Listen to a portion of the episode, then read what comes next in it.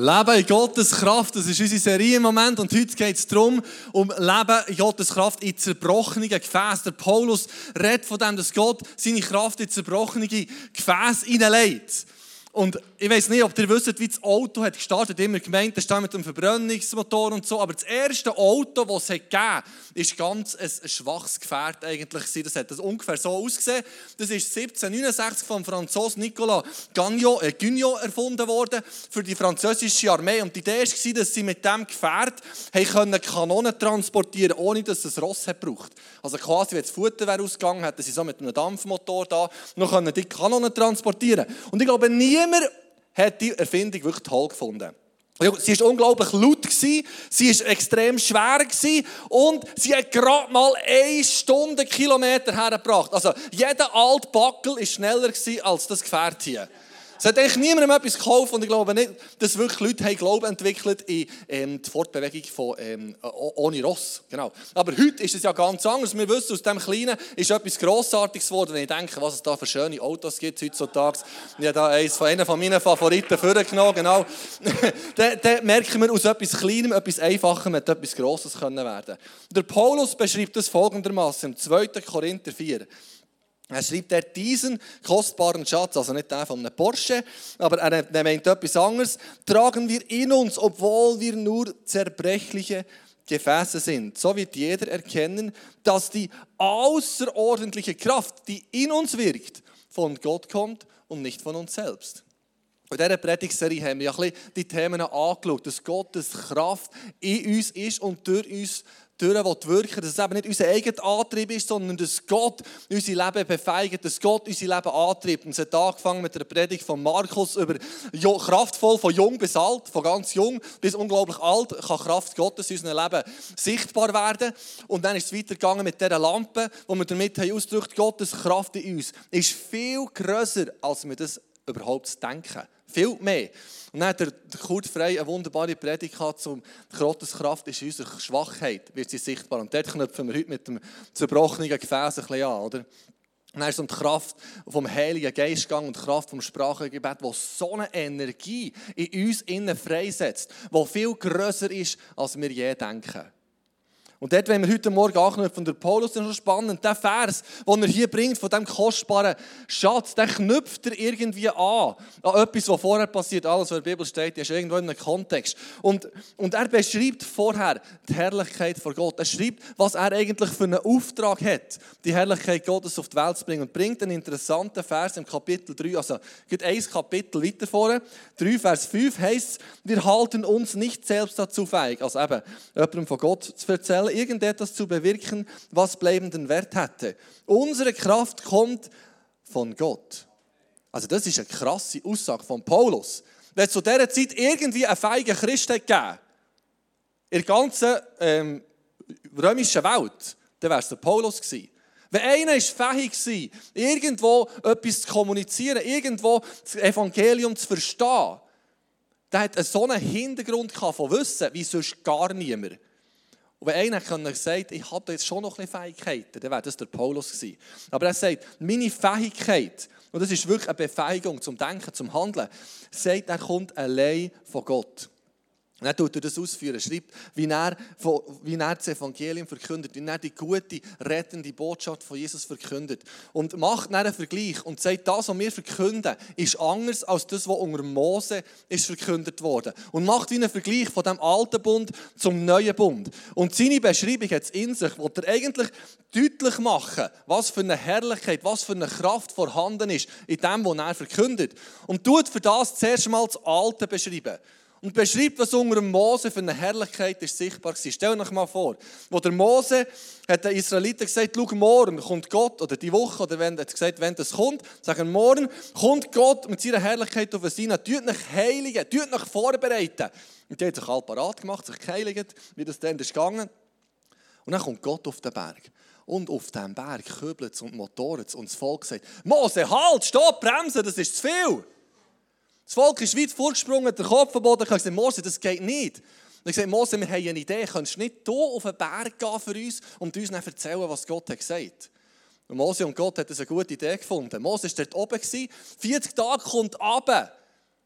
Und dann blendet sein Gesicht, das beschreibt der Paulus, er blendet sein Gesicht. Wir sagen sie, Mose, du musst einen Sack über den Kopf nehmen, du blendest uns.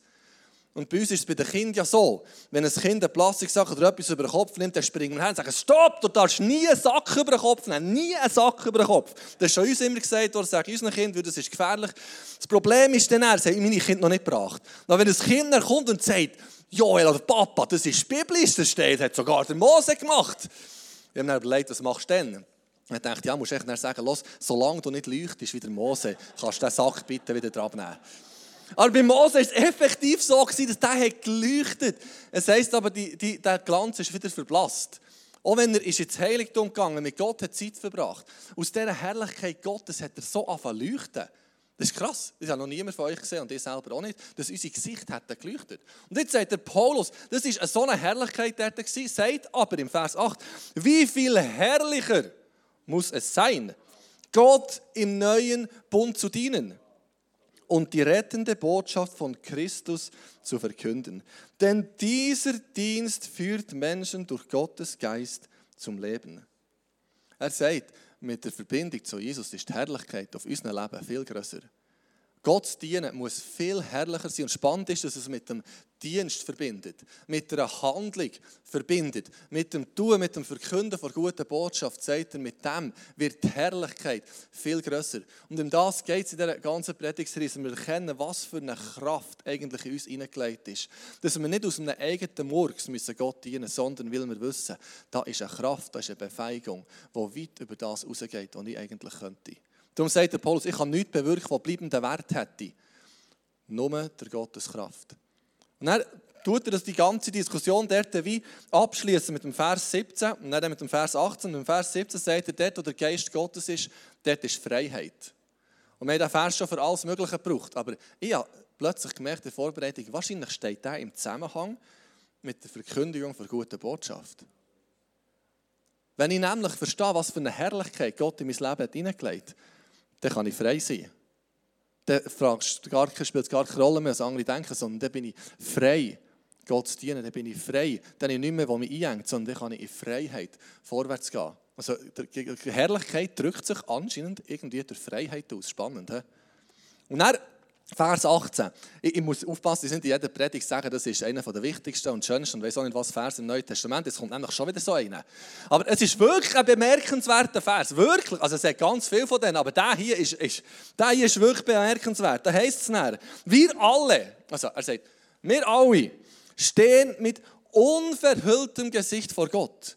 Der Mose hat das Gesicht verhüllt und sagt, wir stehen mit unverhülltem Gesicht vor Gott und spiegeln seine Herrlichkeit wieder. Er sagt jetzt, das ist jetzt nur ein Scheinwerfer, den ich da wieder spiegel. Er sagt aber, wir widerspiegeln seine Herrlichkeit wie ein Spiegel.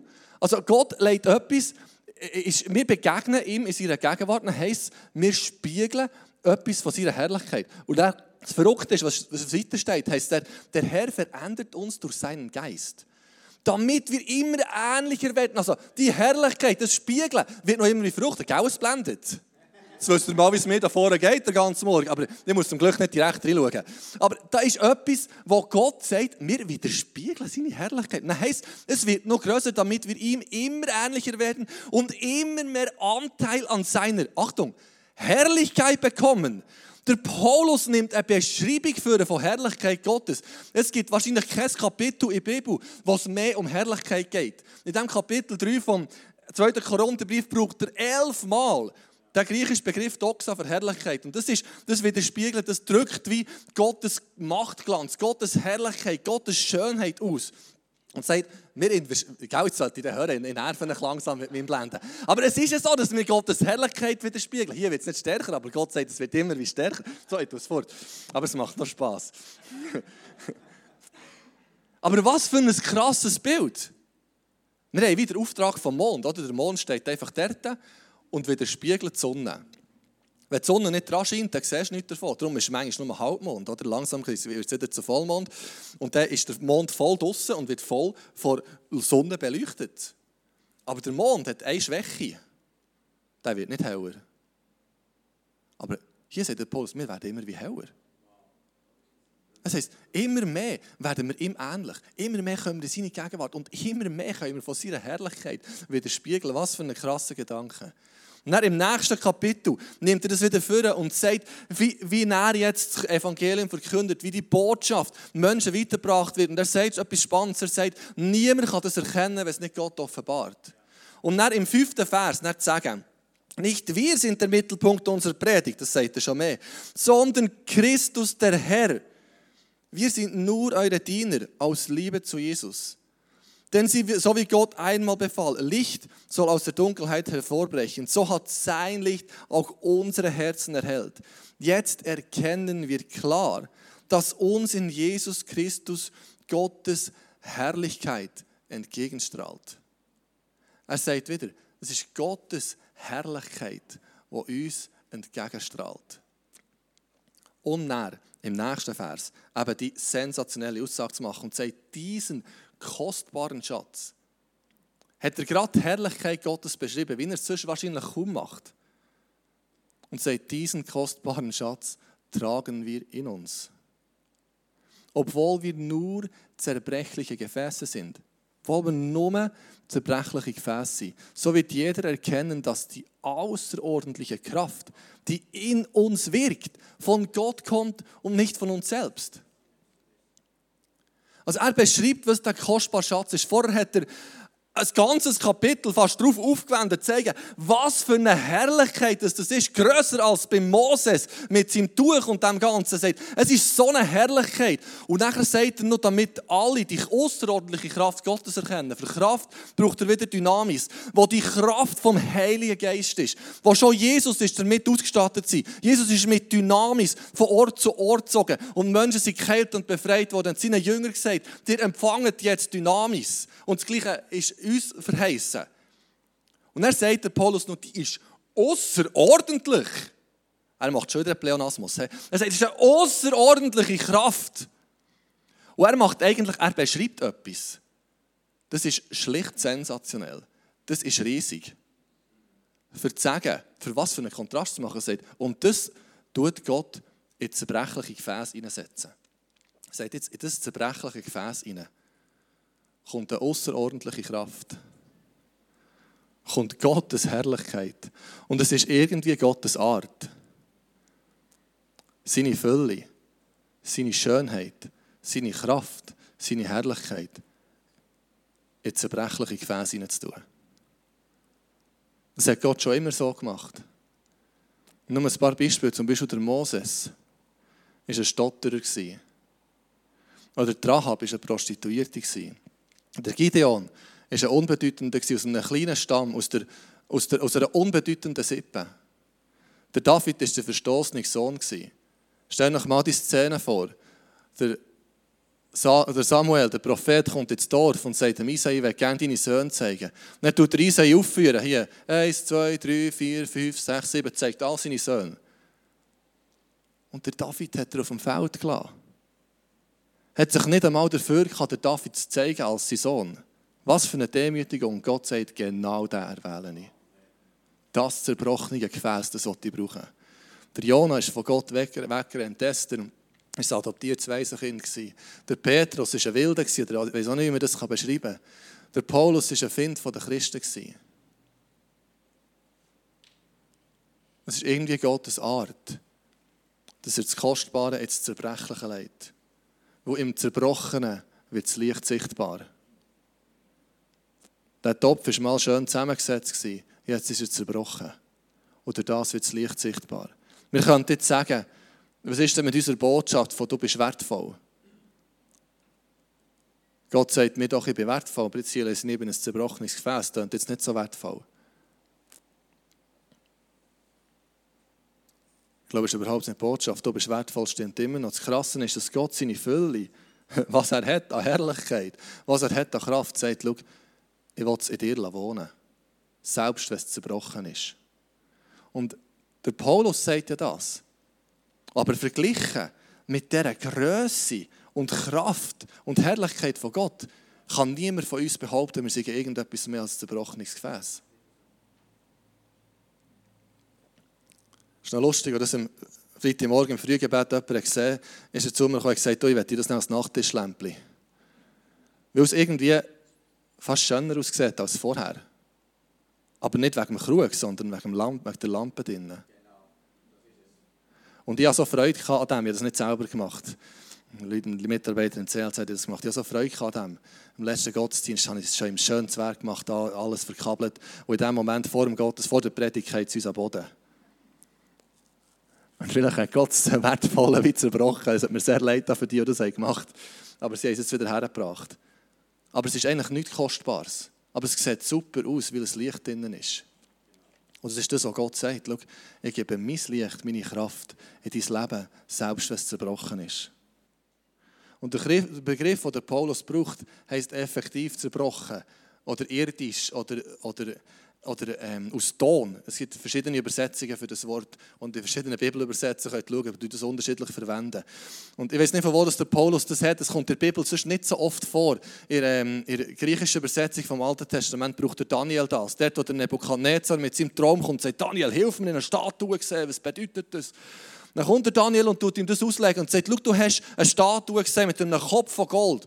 Und der Kopf von Gold, das bist du Nebukadnezar. Das hat ihm auch gut am Nebukadnezar. Er der Kopf aus Gold darf sein, hat aber nicht gewusst, dass unten dran Füße aus Ton sind. Darum hat nicht so viel gebracht. Aber er hat, er hat gehört, er ist der Kopf aus Ton. Hat der Daniel, das ist noch krass, hat der Daniel Horti in einer Vision 600 Jahre Menschheitsgeschichte aufdeckt. Also eigentlich ist es sogar noch fast mehr. Er hat 900 Jahre, das Römische Reich hat es noch ein bisschen länger gegeben. In einer Vision und sagt dann, der Brust, die Brust ist aus Silber, tut das medisch-persische Reich verdeutlichen. Und dann die Bronze, äh, der, Hüft, der Hüftbereich ist das griechische Reich. Und dann sagt er, dann kommt das Reich, das hat Füße, aus Eisen und Füße, die aus Eisen und Ton gemischt sind. Und Eisen und Ton hat einfach nicht. Der, Daniel sagt ihm, es ist ein, ein Reich, das mega hart wird sein. Wo wie aus Eisen wird sein, aber gleichzeitig zerbrechlich wie Ton. Und er macht eigentlich eine krasse Aussage und sagt, schau, das Größte, was die Menschen zu bieten haben, das babylonische Reich, das medisch-persische Reich, das griechische Reich, das römische Reich steht auf Füßen, die mega verbrechlich sind. Und es kommt in diesem Traum ein grosser Stein, der alles abwälzt. Und das, was die Menschen noch so als gross erachten, sagt der Daniel, ist eigentlich sehr zerbrechlich. Und darum das, was der Paulus hier vornimmt, er beschreibt etwas Zerbrechliches. Er beschreibt etwas, das nicht von grossem Bestand hat. Vielleicht hat der Paulus auch die kleinen Tongefäße gedacht, die man dort in Korinth auf dem Markt hat kaufen konnte. Das waren die Gefäße, die die Menschen als Lampe braucht. Und die Tongefäße waren klein und sehr zerbrechlich, aber unglaublich billig. Für ein paar Rappen hat man die kaufen auf dem Markt. Und alle hatten jeden Heim gehabt weil sie es haben braucht als Lampe. Und Paulus sagt, wie, schau, das ist nichts Wertvolles, es ist zerbrechlich, es ist ja gleich, wenn mal eins kaputt geht, du gehst ein neues kaufen, aber du brauchst es, weil du Licht brauchst. Und das ist wirklich die Botschaft. Das Gefäß braucht es, damit das Licht einen Platz hat, um drinnen zu sein. Aber das Gefäß an und für sich hat nicht den Wert. Der Tom Constable, der Bibelausleger, tut es so beschreiben, sagt, der Wert von einem Gefäß kommt nicht vom Material, aus dem, was gemacht ist, sondern von dem, was es beinhaltet. Und das schreibt der grosse Apostel Paulus. Der, der eigentlich noch hätte können sagen schau, in meinem Leben ist schon noch irgendetwas bewegt. Aber er sagt, das, was ich zu bieten habe, ist nicht mehr als ein zerbrechliches Gefäß. Und ich glaube nicht, dass der Paulus irgendwie moralisches Versagen meint, dass wir jetzt alle losgehen, möglichst viele Fehler machen und damit, damit Gott durch uns wirken kann, ist überhaupt nicht die Ebene, weil dann tun wir das Wirken von Gott hindern. Aber ich glaube, es zeugt von einer grossen Demut. Von einer Durchlässigkeit und sagen, schau, ich stehe als Gefäß nicht im Mittelpunkt. Es ist egal, wenn das Gefäß so eine Ecke mehr abhat. Hauptsache, Kraft Gottes kann durchleuchten. Die Herrlichkeit Gottes kann durch das Gefäß durchleuchten. Ich als Gefäß will nicht im Mittelpunkt stehen, sondern ich will durchlässig sein für das Wirken von Gott. Ich schreibe bei dieser Witwe von Elisa. Als die Witwe zu Elisa kommt, Elisa fragt, was hast du noch, was hast du noch? Und sie sagt, ich habe noch ein bisschen Öl in einem Krug. Und sie hat das Öl erwähnt, sie hat wahrscheinlich einige Krüge daheim. Aber die Krüge hat sie nicht erwähnt, weil die nicht wert waren. Aber das bisschen Öl in diesem Krug, das ist das, was Gott Wunder damit gemacht hat. Und das Spannende ist, sie ist ja zu all ihren Nachbarn gerannt und hat gesagt, gebt mir eure Krüge. Und die Leute haben nicht gesagt, uh, aber weisst meine Krüge, meine Krüge sind schon noch heute etwas wert. Also die kannst du heute, nein, die, die brauche ich jetzt, die kannst du nicht haben, nein. Nein, die Leute haben ihr die Krüge gegeben. Das war doch denen egal gewesen, wenn die noch zwei, drei Krüge mehr hatten. Der Krüger Krug war nicht viel wert. Gewesen. Was aber wertvoll ist, war dann, wo Öl in die Krüge kam. Und unsere Leben sind auch Gefäße, die das Privileg haben, die Gegenwart Gottes zu enthalten. Nicht, dass wir uns darauf irgendetwas einbilden könnten. Aber Gott sagt, du bist wertvoll und meine Gegenwart in dir innen sein. Der Kent Hughes sagt, Christen sind nicht stark von sich aus, sondern sind einfache Gefäße, die Gottes Kraft dürfen tragen. Der Punkt ist sogar, unsere Zerbrechlichkeit ist die Grundlage, dass Gott in unser Leben wirken kann. Umso mehr, dass ich mein Gefäß probiere zu flicken und noch zeigen, ja, schau, Frisur kann ich noch ein bisschen schöner machen umso weniger kann Gottes Herrlichkeit durchleuchten. Wir müssen durchlässig sein für seine Herrlichkeit. Im, Im 12. Kapitel schreibt der Paulus das so, wo Gott ihm sagt, meine Gnade ist alles, was du brauchst. Meine Kraft zeigt sich in deiner Schwäche. Es ist so ein Paradox, das uns nicht einleuchtet. Aber Gott sagt, schau, ihr wählt die Schwachen, damit mein Licht sichtbar werden kann. Und nun bin ich zufrieden mit meiner Schwäche, damit die Kraft von Christus durch mich wirken kann. Es ist so, es ist so sensationell, dass Gott, wo eigentlich alles könnte, sich entscheidet, zerbrechliche Gefäße zu brauchen, für sein Reich zu bauen. Ja, letzte Woche haben wir da nicht diskutiert, der Pastor von zwei Simmen, der Michael Pfister, ist gekommen und hat gesagt, du, Joel, weißt du, was ich nicht verstehe? Weißt, Jesus ist auferstanden von den Toten, er ist der Retter der ganzen Menschheit. Und da zeigt sich nur gut 500 Menschen. Wieso macht er das? Jesus hätte doch auf Jerusalem gehen, in den Tempel und sich allen können zeigen, allen Pharisäern und allen, die nicht recht. Schau, ich bin der Retter. Der hätte auf Rom gehen, sich allen zeigen, aber das hat er nicht gemacht. Er hat sich ein paar weniger gezeigt, weil es die Art von Gott ist, sein Kostbare in zerbrechliche Gefäße zu tun. Damit Menschen können staunen was Schönes aus dem Zerbrechlichen eigentlich rauskommt. Und das ist unser Leben. Im Verhältnis zu seiner Herrlichkeit und Größe kann niemand von uns sagen, wir sind mehr als ein zerbrechliches Gefäß. Der Franz von Assisi ist, äh, gilt als katholischer Heiliger und das haben wahrscheinlich nicht, nicht viele geschafft. Er ist innerhalb von zwei Jahren nach seinem Tod ist er vom Papst als Heiliger erklärt worden. Das ist sehr schnell gegangen, weil er Unglaubliches mit Gott hat erlebt, äh, eine starke Nähe zu Gott hatte. Und er sagt von sich selber, also er ist mal gefragt worden, wieso er so viel erreichen konnte. Also ist ja, hat sich für Armut entschieden. Und wieso dass er so viele können erreichen Und er sagt er zur Antwort, der Grund könnte folgender sein. Gott schaute vom Himmel herunter und sagte, wo kann ich den schwächsten und kleinsten Mann auf der Erde finden? Und er sagte Franz von Assisi, ja, dann sah er mich und sagt, ich habe ihn gefunden. Und er wird sicher nicht stolz darauf sein. Er wird einsehen, dass ich ihn nur brauche wegen seiner Unbedeutendheit.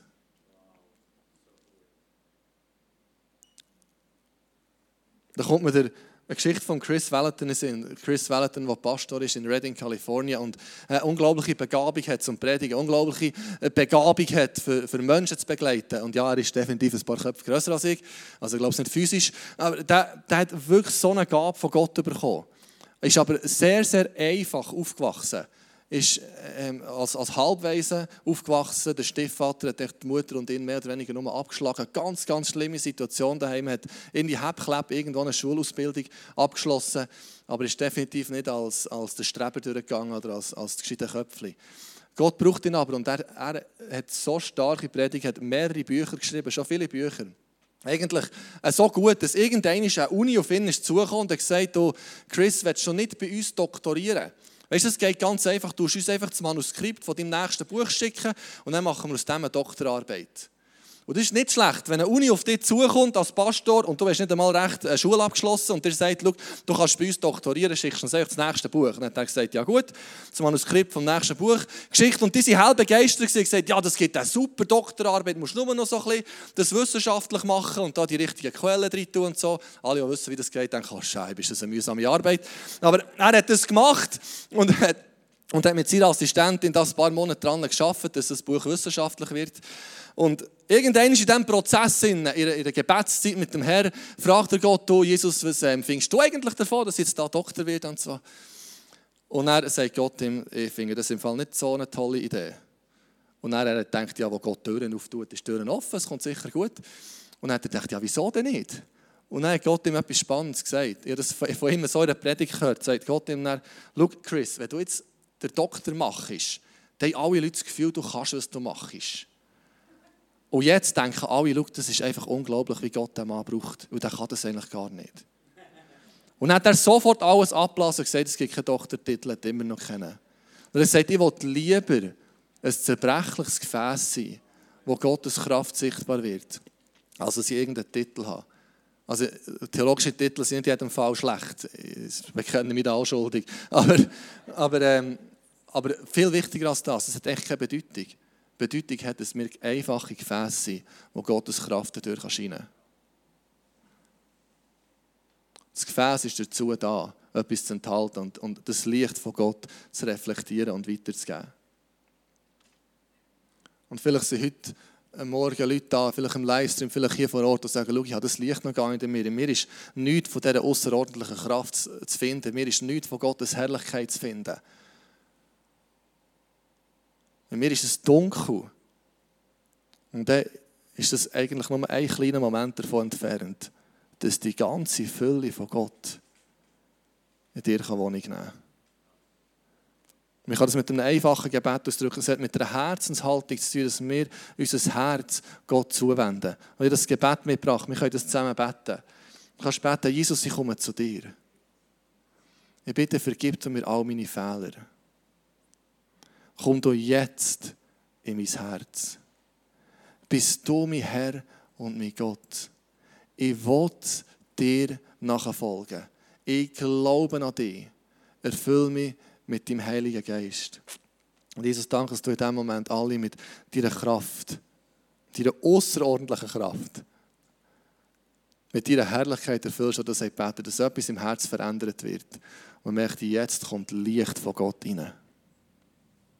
Und danke, dass du uns heute Morgen all nimmst und in eine neue Dimension hineinführst. Und wir merken, da ist Herrlichkeit, da ist Kraft Gottes, die durch unser Leben scheinen will. Amen. Es war mal ein Bauer, der hat selber keine Wasserquelle gehabt und hat jeden Tag müssen ein paar hundert Meter laufen an einen Fluss, für dort Wasser zu holen. Und er hat das mit zwei Kesseln gemacht, hat links und rechts einen Kessel gedreht. Und hat mit diesen Kesseln Wasser gebracht, für seine Tiere zu trinken zu geben, für seine Pflanzen zu begießen, damit es wachsen kann. Und einer von diesen Kesseln, der hat ein bisschen gerunnen. Der ist immer nur halb voll beim Bauernhof angekommen. Der Gelb war immer voll und hat können, eben Tiere zu trinken geben, Pflanzen zu trinken geben. Und der Rot, der hat ein kleines Leck gehabt und ist immer halb voll angekommen. Irgendein hat sich der Kessel der Rot beim Bauer beschwert und hat gesagt, du, wieso flickst du mich eigentlich nicht? Ich fühle mich so schlecht, ich fühle mich so nicht wertvoll, weil ich bringe dir viel weniger. Schau, der gelbe Kessel, der, immer, der ist immer voll, wenn er ankommt. Und ich bin gegen halb voll, das bringt doch nichts. Flick mich doch mal. Dann hat der Bauer den roten Kessel genommen, ist mit ihm den ganzen Weg abgelaufen, wo sie jeden Tag sind gelaufen und hat ihm gezeigt, schau mal, wie sieht es auf deiner Seite aus und wie sieht es auf der Seite vom gelben Kessel aus. Und der rote Kessel gemerkt, ah wow, dort, wo ich immer tragen wird, dort, dort wächst Gras. Dort wachsen Büsche. Dort wachsen Brombeere. Dort wachsen Früchte. Dort sind in den Sträuchern innen sind Vögel am Nisten. Das sind Tiere, die drinnen leben. Hat der Bauer gesagt, schau mal. Weil du nicht ganz dicht bist, ist das alles passiert. Und im Reich Gottes ist es gut, wenn wir nicht ganz dicht sind. Nicht nur dort, wo das Ziel ist, müssen wir unser Wasser herbringen, sondern überall, wo wir sind. Jeder Schritt, den der Bauer mit uns geht, jeder Schritt, den der Vater mit uns geht, ein bisschen von seiner Herrlichkeit rinnen.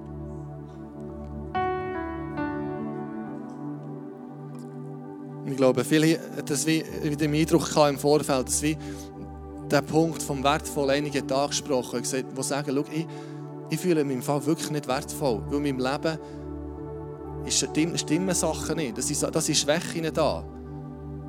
Und Jesus sagt, schau, genau dort kann meine Kraft sichtbar werden. Und Gott gibt dem einen unglaublichen Wert. Wo andere mal merken, hey, ich will die Durchlässigkeit steigern. Ich will, nicht, ich will nicht Gott im Weg stehen. Ich will nicht, dass mein Stolz, mein Name, irgendwo meine Frisur oder was auch immer im Weg steht, dass Gott kann wirken kann. Müssen wir das wie ablegen und sagen, Jesus, ich will durchlässig sein. Dass du durch mein Leben kannst wirken Und gleichzeitig bitten die Jesus, dass du uns das Privileg erkennen Das Privileg, dass wir dich enthalten dürfen. Herr, bitte, dass du jetzt kommst in unserem Herz, in unserem Denken etwas freisetzt.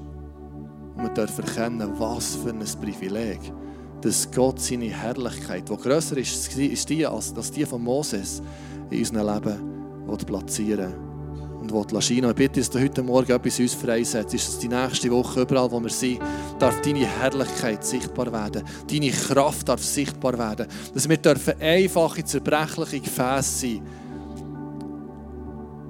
deine Herrlichkeit, deine Gegenwart, deine Kraft fließen